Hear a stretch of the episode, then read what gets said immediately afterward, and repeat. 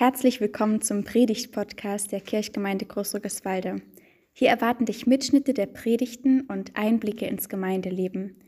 Wer die jeweilige Predigt wann gehalten hat, erfährst du im Titel. Wir freuen uns auf deine Gedanken und Rückmeldungen. Über die Homepage der Kirchgemeinde Großrückeswalde kannst du uns sehr gern schreiben. Lästern ist ein großes Thema in der heutigen Gesellschaft. Und wenn man ans Lästern denkt, denken die meisten Christen daran, dass es schlecht ist. Doch vor allem in der jüngeren Generation hat sich Lästern als ein fester Bestandteil der Gespräche etabliert. Jeder wird zuerst besprochen und bewertet, bevor man sich überhaupt vorstellt. Und selbst wenn man sich kennt, wird hinter dem Rücken übereinander geredet.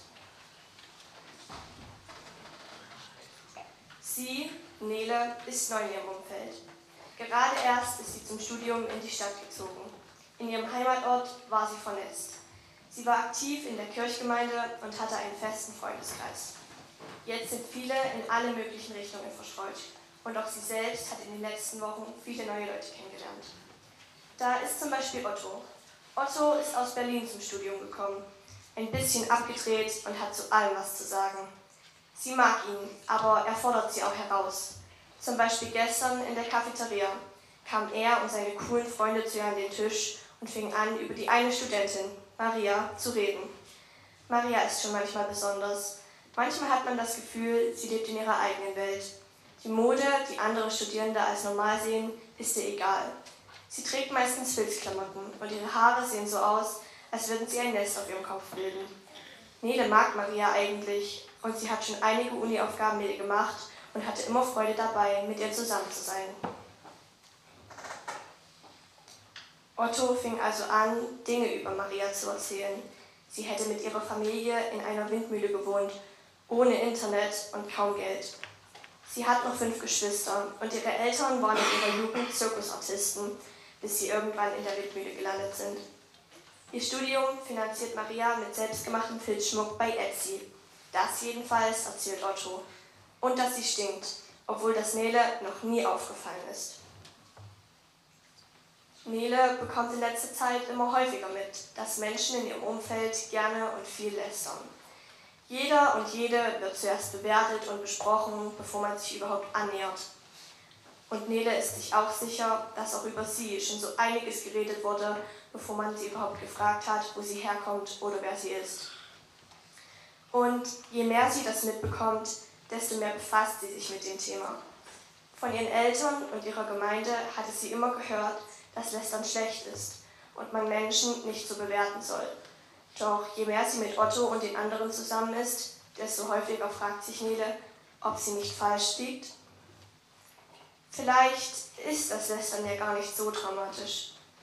Doch eine Stimme in ihr wird nicht leiser, die Frage zu stellen, was sagt Gott denn dazu? Sie kennt die zehn Gebote. Dort steht, du sollst nichts Falsches über deinen Nächsten sagen. Erzählt Otto denn wirklich die Wahrheit über Maria? Kennt er sie so gut, dass er das alles von ihr erfahren hat? Oder interpretiert er vielleicht mehr in das hinein, was er von Maria weiß, um es auszuschmücken und sich selbst wichtig zu machen?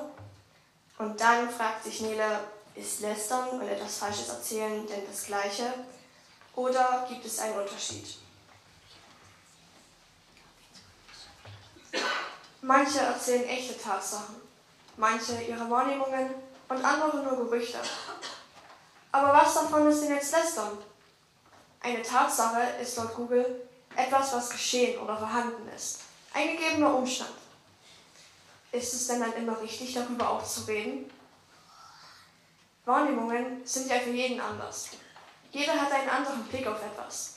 Was für den einen schön ist, findet der andere komplett hässlich. Also sind Wahrnehmungen immer verschieden und individuell. Kann man denn dann über unterschiedliche Wahrnehmungen reden und sich als Gruppe eine Meinung darüber bilden? Zu Gerüchten sagt Google, ein Gerücht ist etwas, was allgemein gesagt und weitererzählt wird, ohne dass bekannt ist, ob es auch wirklich zutrifft.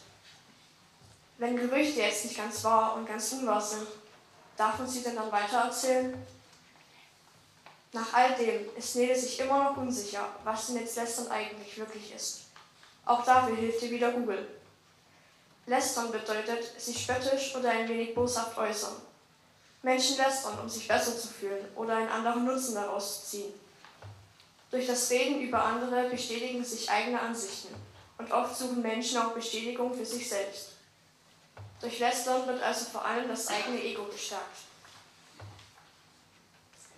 Der Gedanke, dass sich jemand über sie spöttisch äußert oder sie in ein schlechtes Licht stellt, damit die Person besser dasteht, gibt ihr ein sehr ungutes Gefühl. Sie will nicht, dass so über sie geredet wird. Dann fällt ihr plötzlich etwas ein. Wurde in der Konfizeit und der, der JG nicht immer wieder gesagt, wir sollen Gott lieben und den Nächsten wie uns selbst?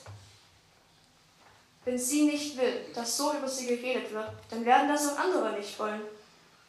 Ist das die Antwort auf Ihre Frage, was Gott dazu sagt?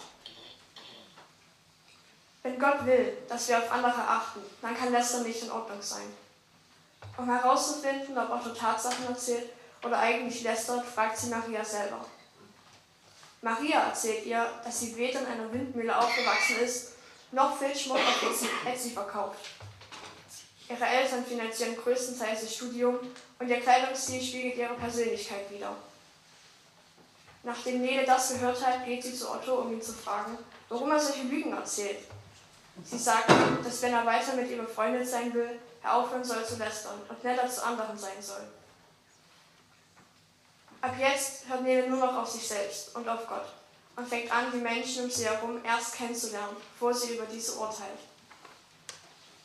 Auch wenn es nicht leicht ist, sollte jeder so durchs Leben gehen und zumindest probieren, seine Vorurteile abzustellen. So sorgen wir alle für ein besseres Miteinander und für eine Welt ohne Lästereien, aber dafür mit mehr Offenheit und Akzeptanz. Amen.